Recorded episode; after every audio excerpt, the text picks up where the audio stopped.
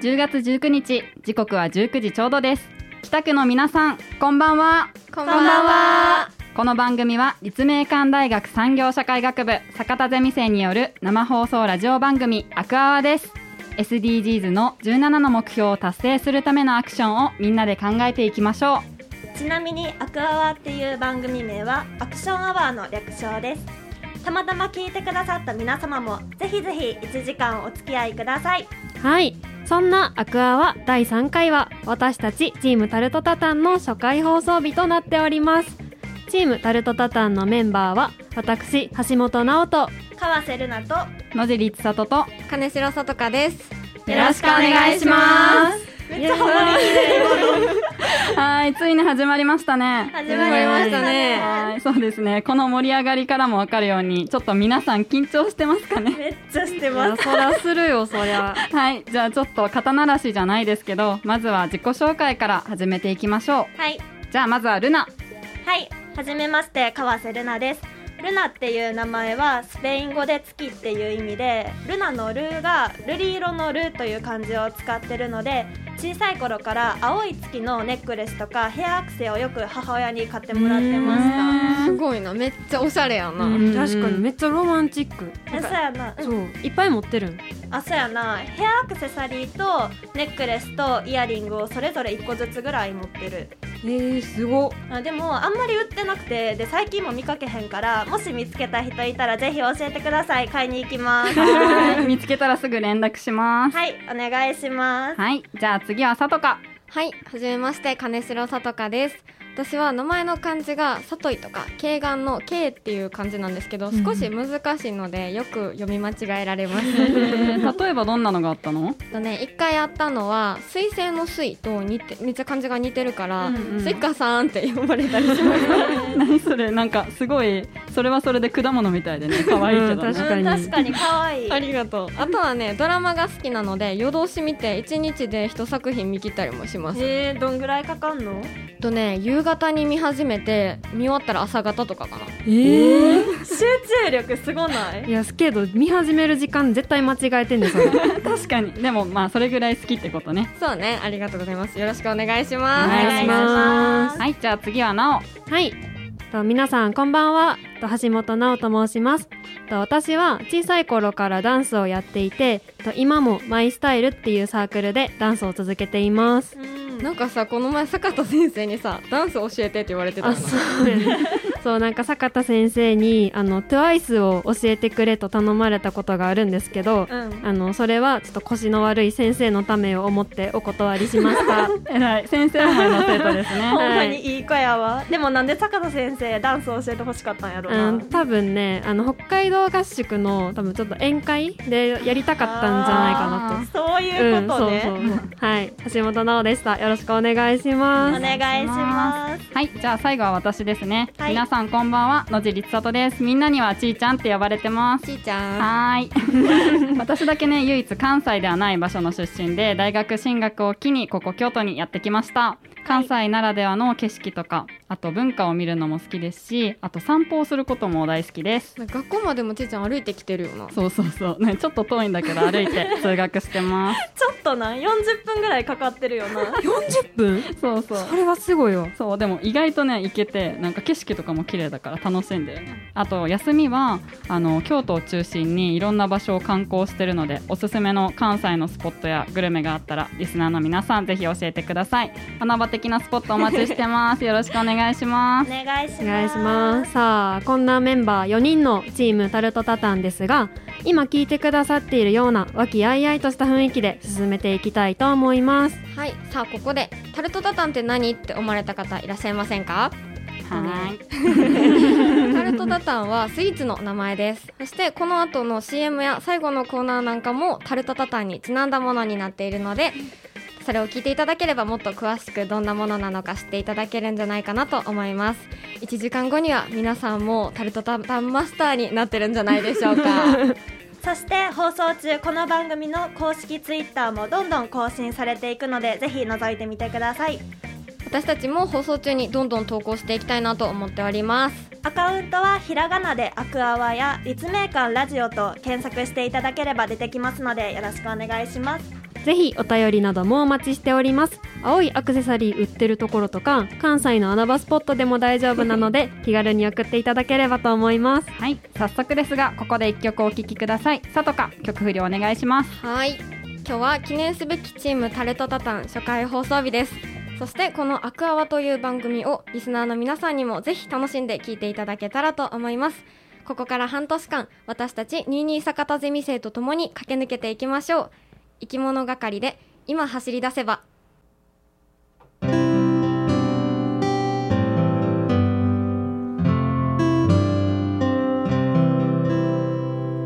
アクション記念日。地球の未来を守るため世界の未来をより良くするため達成すべき SDGs の17のゴール。このコーナーでは京都市北区を中心に SDGs に関わるアクションを取材し活動を始めたアクション記念日から現在に至るまでのお話や思いに触れていきます。今この瞬間から取り組める簡単なアクションも紹介しますよ。願わくば私たちと聞いてくださる皆さんにとって今日がアクション記念日になりますように。はい始まりました。タルトタタンが担当するアクション記念日です。イエーイ。早速ですがみんなはもともとアクアワの制作に関わる前は SDGs に対してどんな印象がありましたか？うーんやっぱエコかな、ううん。ん確かに私もそれは思いました。私は国とか政府がやってることやからなんかあんまり身近に感じてなくてうん。なんかニュースとか街中の広告でたまに見るかなって感じやった。うんそれも同じかな。なんかなんとなくそれくらいの印象しかないかもうね、うん。ん。じゃあそこで今回は実際そもそも若者が SDGs に対してどのような印象を持っているのか現状を把握するために同世代の大学生にアンケートを取ってみました。タルトタタン担当第1回の今回は現状の若者の意識調査の報告をしていきます。今回は私たちと同じ目線のを持つ大学生の意見を集めたかったので立命館大学の衣笠キャンパスで90人近くの学生に協力していただき SDGs についてインタビューを行いました。はい。はい。結構頑張りましたね。頑張った。頑張った。数字にしたら90人ってすごいよな、うん、あと調査をした2日間あのどっちも天気悪かったから。そうなんか思ったより外に人おらんくってちょっと焦ったよな。ほんまに。なんかでもさ途中でルナちゃんがめっちゃ覚醒して。してすごい先頭に立ってインタビューしてくれたからめっちゃ助かりました、うん。たはい頑張りました。いやなんかルナめっちゃ心強かった。ほんまに。正直私はなんか知らない人に声をかけるのが苦手だったからなんかその記録とかね あといい雰囲気要因に徹してました。ははい、いまあ適材適所って感じでね調査頑張りましたね。3人の力も借りながらなんとか頑張りました、はい。でね今回は男女学年国籍問わずさまざまな境遇の方にお話を聞いてきました。はじめに30名ほどの方にインタビュー形式で調査を行いました。はい。質問事項は3つあります。と1つ目は SDGs について思いこ思い浮かぶことは何か。2つ目は SDGs に関してやっていることは何か。3つ目は新たにやってみたいなと思う SDGs に関する行動は何かを伺いました。はい。そしてえっとえっとね私はね1個目のインタビューには参加できなかったので、うん。今日はリスナーの皆さんと同じような目線でちょくちょく質問をしていきたいなと思います、はい。はい、よろしくお願いします。じゃあね今からインタビューの内容に入っていこうと思うんやけどあの初めの質問の SDGs について思い浮かぶことは何かっていう質問にはさめっちゃ本当にいろんな回答出てきたよな、うん。うん、人がたら変わるたびに新しい意見出てきたよな。そうなんや例えばどんなんあった？うんなんかざっくりリサイクルとかエコに関するワードが多かったなって思う。あそうなんや、うん。なんか自分たちが番組をさこうやって作る前に持ってたイメージと同じようなイメージ持ってる人多いねんな。あそうそうそう。なんかエコ関連以外で言うと食料問題とか貧困とかあんまりその SDGs とごのゴールとして知られてないものも結構挙げられてたよね。うんそうねなんか17のゴールとか ESD 環境に配慮した企業みたいになんか少し踏み込んだ情報も知ってる人おってびっくりした。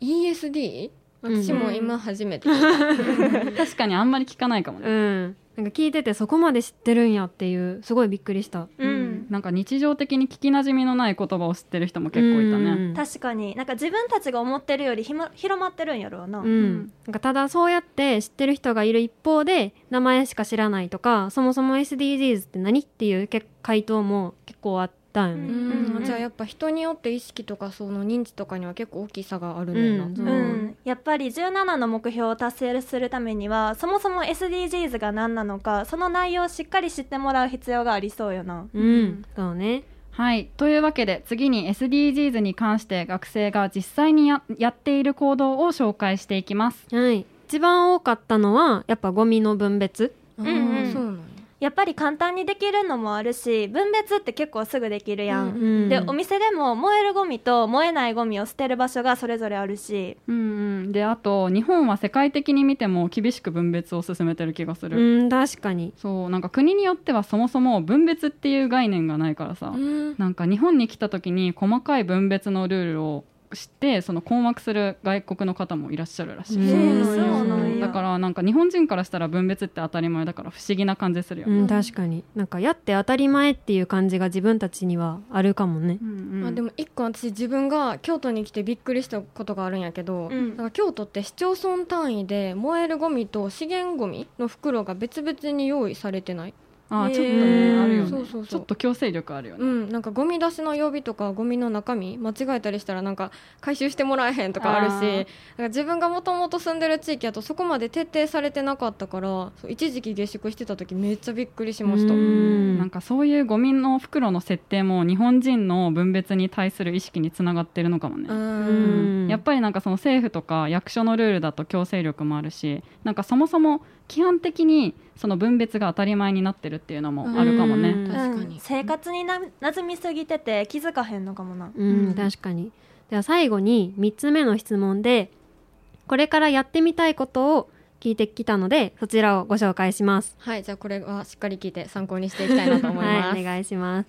例えばですねマイボトルを持ち歩くこととか食べ残しをしないこと。うんうん。あとは古着を利用するとか新たなゴミを出さないっていう意見がすごく多かった。うん。うんで手軽にできてすぐに思いつくことってなるとやっぱゴミを出さないっていう行動になるんかもな。うん、確かに。なんかがっつり新しいことを始めるっていうよりは日常的にしてることをなんかちょっとずつ変えるぐらいの方がやりやすいもんな、じゃあ皆さんここで日常的にやってるエコな行動ってありますか？はい私は一人暮らしをしててよく自炊をするんだけど、うんその時に出ちゃうその汚れたお皿をうん。キッチンペーパーできれいに拭いてから洗うっていうのをやってるかな、へそう。えなんか自分ルールみたいな感じで。なんか先々週のブルーオーシャンで取材取材させてもらってたさうん。シミオン？うん。の住職の方もなんか古新聞でお皿拭くっておっしゃってたよね。うんそうやね。なんかうちの家も餃子のタレとか汁物系をあの使ったティッシュうん。をとかで吸わせてからあの可燃ごみに捨てるようにしてる。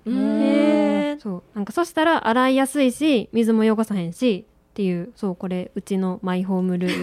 めっちゃいいルールやな。なんかルナちゃんとかありますか？じゃあ。私はコンビニでご飯買った時にお箸とかフォークをつけてくれるんやけどあの家で持ってか持って帰って食べる時は絶対それって必要ないからうん。断るようにしてる、確かにそれありやな私はね、引っ越した時に家がなんかオール電化になってんけど、うん。うん。お風呂場でシャワーに使った水の量が表示されるようになってへすごいいなんかそれ見てたらもうすっごい量の水使ってるんやうん。そうやって目に見て分かるようになってからちょっとずつ使わない時は水を止めるようになりました。うん。なんか見える化されるのっていいな、うんうん。確かに。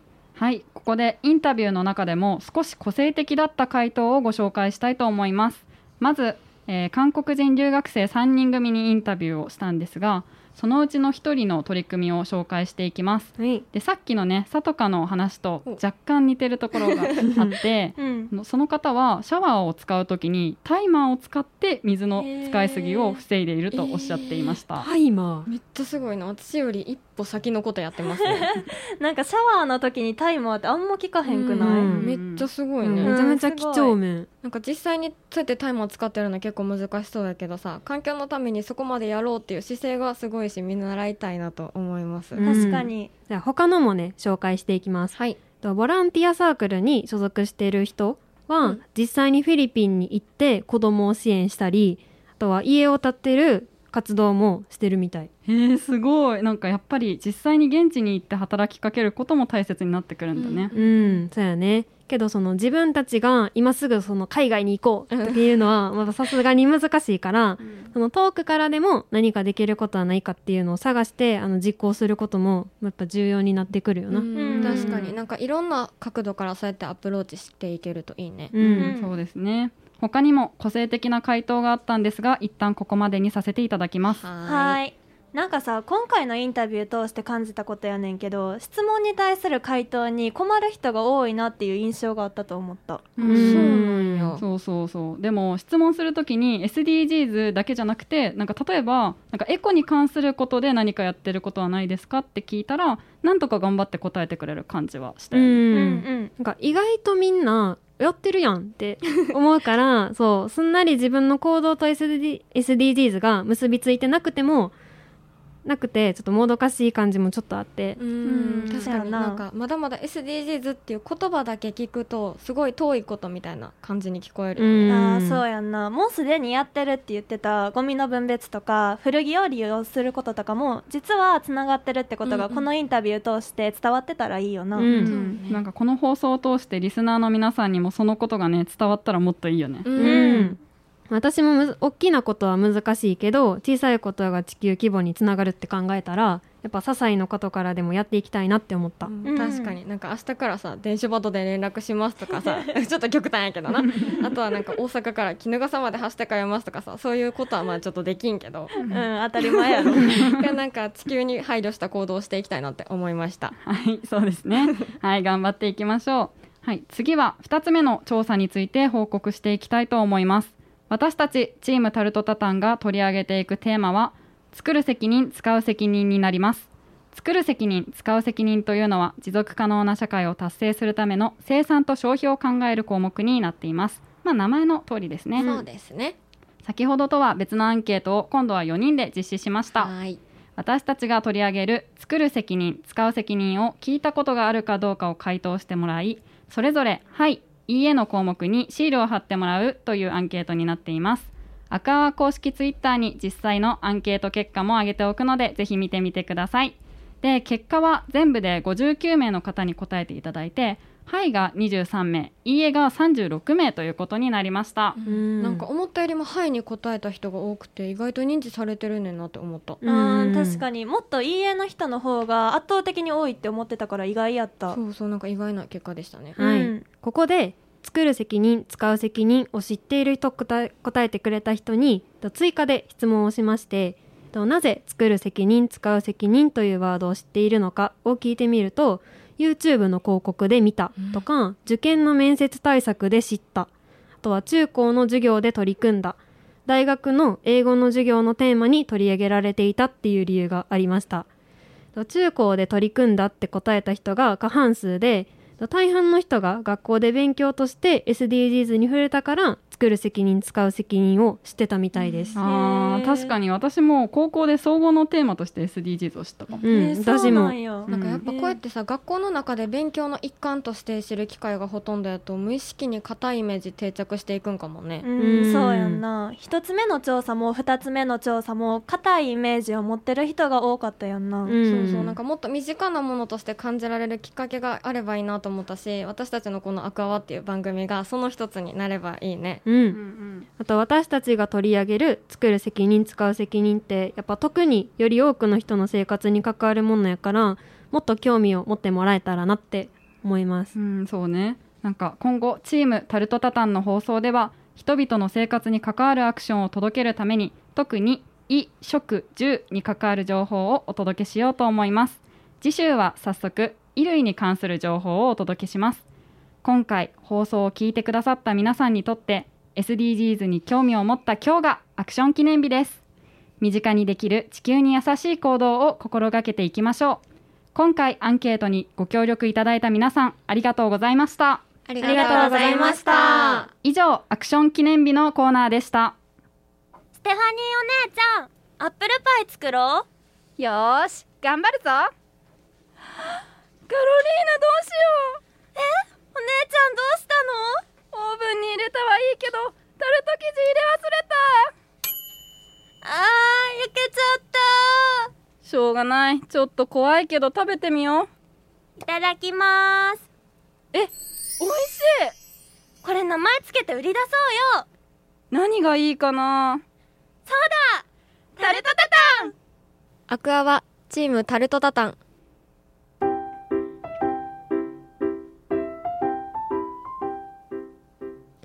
ワイズアニマルズ。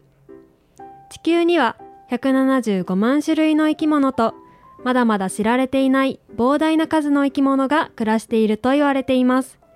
生き物は様々な知恵を使い賢く自然と共生しています。しかし近年は人間の活動が地球に大きな悪影響を及ぼしているようです。今日は賢い生き物たちのおしゃべりを少し覗いてみましょう。おや？早速仲良しのうさぎちゃんとひよどりくんがおしゃべりをしています。何を話しているのでしょ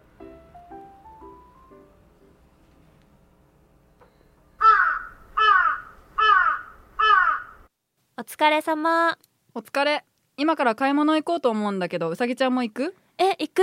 家帰っても一人だからついてく。寂しいもん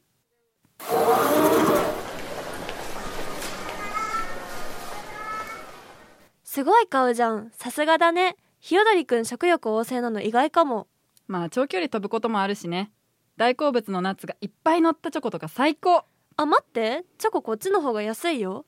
あーそうだね。でもこれでいいの。なんで？このマーク見たことない？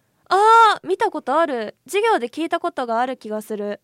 そうそう。これフェアトレードのマークフェアトレードってさ発展途上国とかの人たちと対等な貿易してますみたいなやつだよね。すごい知ってるじゃん。うん。聞いたら思い出したし知ってるけどでもあえて買おうって思ったことなかった。うーん確かに買い物の時って値段重視しがちだもんね。あとフェアトレードに関わらずそういう取り組みとかって遠い国の話って感じがしない？確かに。勉強するってイメージは強いかも。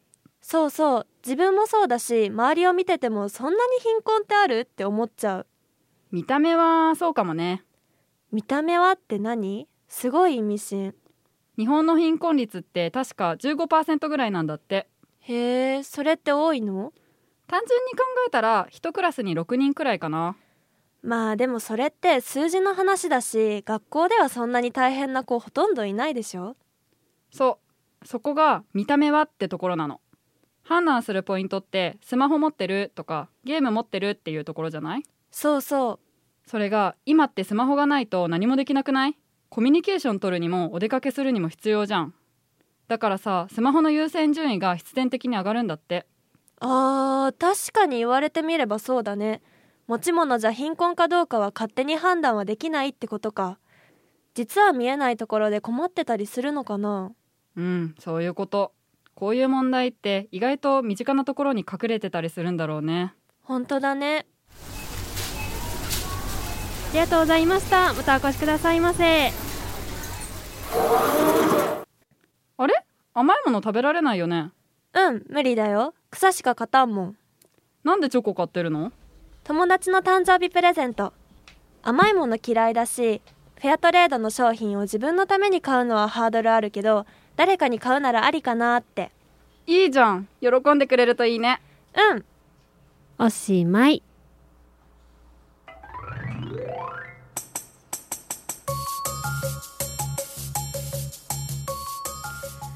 みんなのタルトタタン。皆さんはリンゴにタルト生地をかぶせて焼いたフランス菓子タルトタタンをご存知ですか？このコーナーでは私たちのチーム名であるタルトタタンをより多くの人に知っていただくためにタルトタタンから連想されるさまざまなキーワードで毎回異なるトークやクイズをお届けします。さあまずコーナーに入っていく前にここまでタルトタタンをぼやっとしたまま 引っ張ってきましたよね。そうですね。まあ CM とかを聞いてくださったリスナーの皆さんはすでになんとなく知っていただけたのかなと思いますがここで一旦説明させていただきます。はい。ルナ初回ということもあるので説明をお願いします。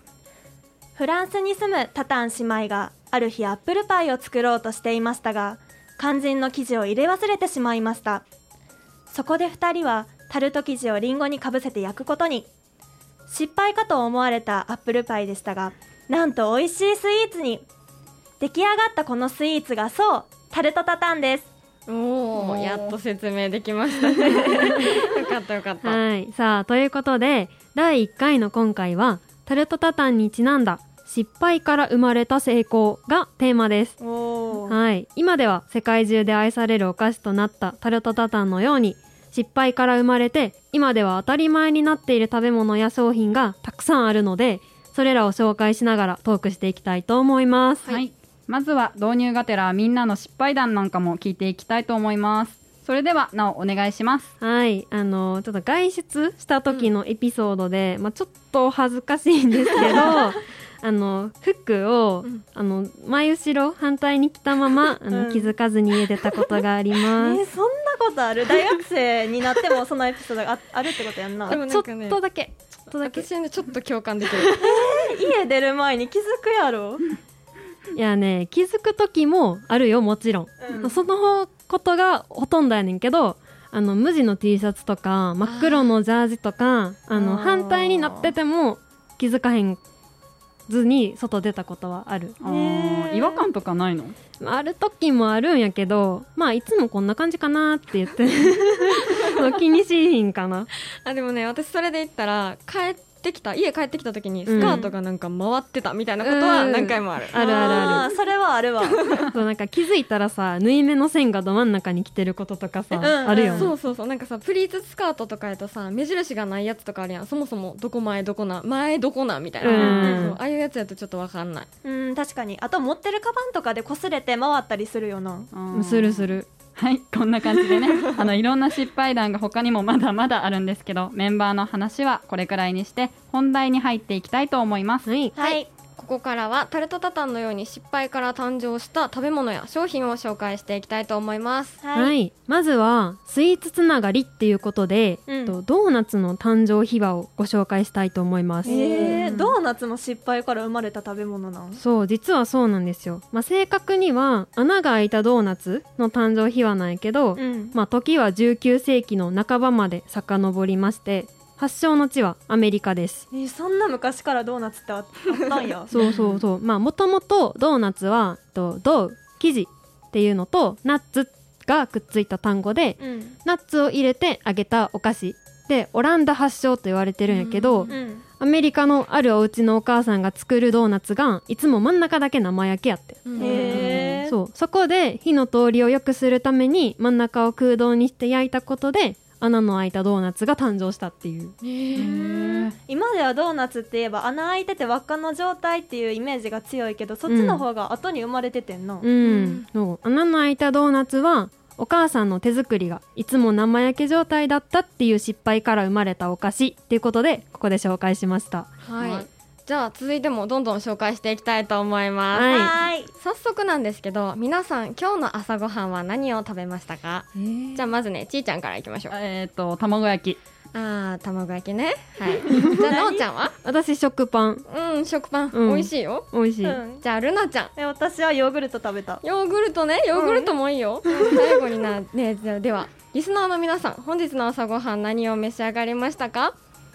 ああそうです。コーンフレーク。そうそうそう。次に紹介する失敗から生まれたものはそうです。コーンフレークです。いや答え決まってたやんもう。まあまあ気を取り直して。さあお話ししていきますね。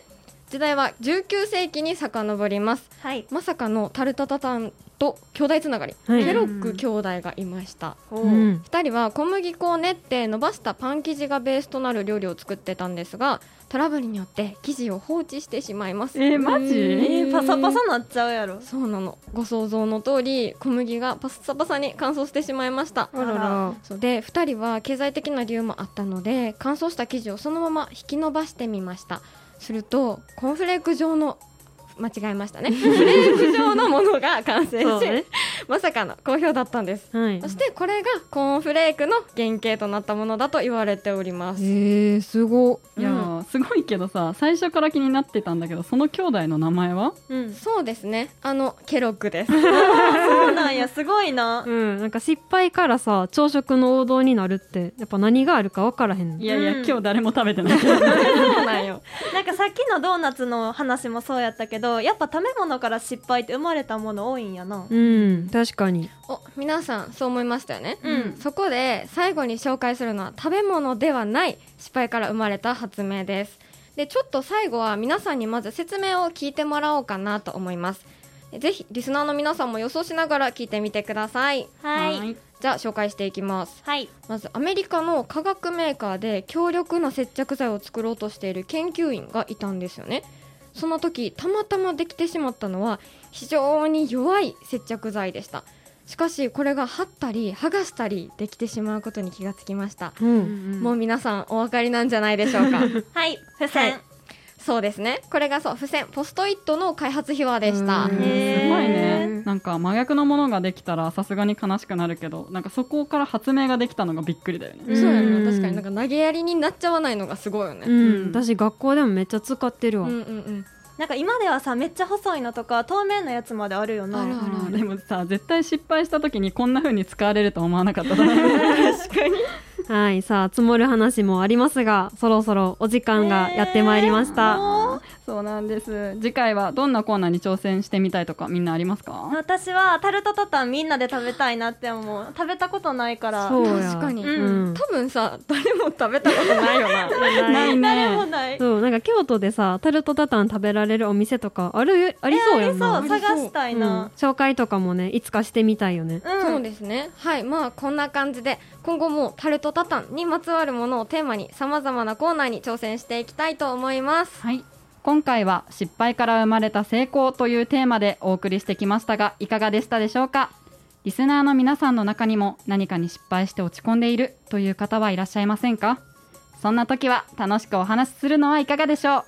はたまたその失敗が後の成功につながっているかもしれませんよ。以上みんなのタルトタタンのコーナーでした。次回もお楽しみに。寒い日が続いてすっかり秋の季節になりましたね。今晩も冷え込んでいますのであったかいスープを飲んであったかく過ごしてくださいね。そしてこの曲で秋も楽しみましょう。Perfume でマカロニ。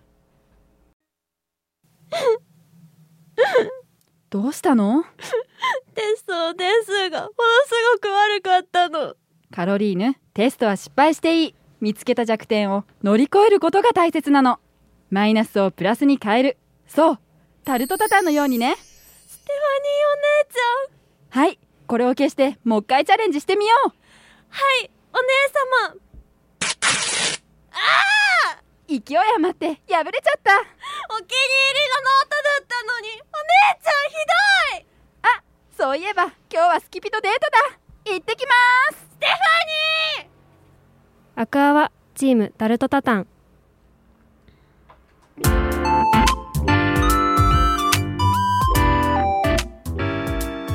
10月19日ただいまの時刻は19時42分です。そろそろお別れのお時間です。あらら。寂しいな、うん。なんかあっという間で自分たちの回がもうあと5回しかないって思ったら、うん。もうすでに寂しいねんけど人生初の生放送みんなどうやった？なんか初めての担当会でちょっとドキドキしたけど、うん。もう最後までみんなでやってこれて本当に良かったなって思う、で私は特に最初のコーナーの意識調査が印象に残ってて、いろんな大学生の話を聞いてったんだけどやっぱり SDGs への認知はなんかばらつきがあったし実際に行動に移すことってさらになんかハードルが高いことだって分かったよね。そうね。うん、だからぜひ多くの人たちに私たちの放送を聞いてもらって少しでも SDGs を身近に感じるきっかけになってもらえたらなと思いますし、うん。我々自身ねその日常生活にある意外なアクションとか身近なアクションを次の放送からも紹介していきたいと思います。はい。素晴らしいコメントですね私の感想としては、うん。ラジオドラマと CM が特に印象的やってんけど、うん。初めは21歳が動物役で演じるのとか賞味たくないって思ってたけど 間違いない本当に。でもやってみたらめっちゃ楽しくて、うん。だんだんプロ意識とか目ざ芽生え始めてたよな。そうそうそうう。ん。なんか CM1 本作るのにさもう10回は撮り直してたよいねやそうやねもともと先生から CM は初回に間に合わんでいいから後回しでいいよって言われてて、うん。で自分たちも時間ありそうなら撮ろっかって話してたのに多分一番力入れて作ったよないやほんまに。絶対そう。だってさなんかスタジオにさ8時間とかうん。そうやねなんかリスナーの方が CM を聞いてどんな印象印象を持ったかすごい気になるなって思う、うん。わかる。あとはあと、うんうんうんあとやねんけどあの1個目のあの CM で「あのそうだタルトタターン」のやつやねんけど、うん事前に聞いてくださった坂田先生からストーリーに無理があるって言われててんけどでもあれは実話を元に作ってるんですよ。そうねそう実はででも2個目の「ステファニー!」って最後叫叫んでた CM はさすがにフィクションです。さすがにね脚色いっぱいだったよね あじゃあ次なおちゃんお願いします。はい、あの、私は、あの、一番最後のコーナー、みんなのタルトタタンで、あの、服前後ろ反対に来て外出ちゃったっていうあの失敗エピソードを言ったんですけど、あの、初回から橋本がポンコツなんがバレてないか心配です。大丈夫大丈夫。なおはね普段ちゃんとめっちゃしっかりしてるから。そうそうなんか普段しっかりしてる人がたまに見せるポンコツっていうのが一番いいよ。確かに。可愛い。うん。フォローが染みます。ならよかった。あの、このコーナーが一番あの、普段に近い会話うん。をお届けできたんじゃないかなって思います。うん、そう思う。では、ラスト、さとかちゃん、飾って、あの、締めくくっちゃってください。ちょっとハードル上げすぎじゃないまあね今回は生放送ということでやっぱね、緊張すごいしたり、まあ、特に私はねんけど、うん。準備でもやっぱり収録とは違うさ初めてのことが多かったやんうん。なんかでもこうやって無事にとりあえず放送を終えることができてよかったなって思うのと、うんあとはこのタルトタタンのさ和気あいあいとした雰囲気っていうのがリスナーの皆さんにも伝わってたらいいなと思うしまあ今後の放送でもその空気感でどんどん続けていけたらいいなと思います。うんそやなそうやな。なんかさっきさ、学校でさ、リハやったやんか。あの時で、もう私、リハの時でもう泣いてて。やのに今なあんま泣かんかった。さとかちゃんの涙にちょっとつられた。い 早い早い。ないよまだ早い。そう。ろいろしてたのにちょっとつられました。はいまあ、これからねあのどんどん回数重ねて生放送にこう順応していって、うんうんタルトタタン私たちらしさをねもっと出せていか出していければなって思います、うん。そうですね。とりあえずね約1時間楽しんでできたっていうのが一番大きいです。うんめっちゃ大きいと思う、ね、さっきも話してたけど1時間が本当にあっという間で。いや、ほんまに。という間びっもうリくりしたハの感覚でやってたよな。もうみんなでね楽しんでできたのが本当に良かったなと思います、はい。そして今放送を聞いているリスナーの皆さん。ツイッターで「ハッシュタグアクアワ」をつけてどしどし投稿してくださいすべて目を通します、はい。感想をお待ちしています、お待ちし待ちしてております。また公式アクアは公式ツイッターではリアルタイムで放送に対するツイートをしています。ひらがなでアクアはまたは立命館ラジオで検索してください。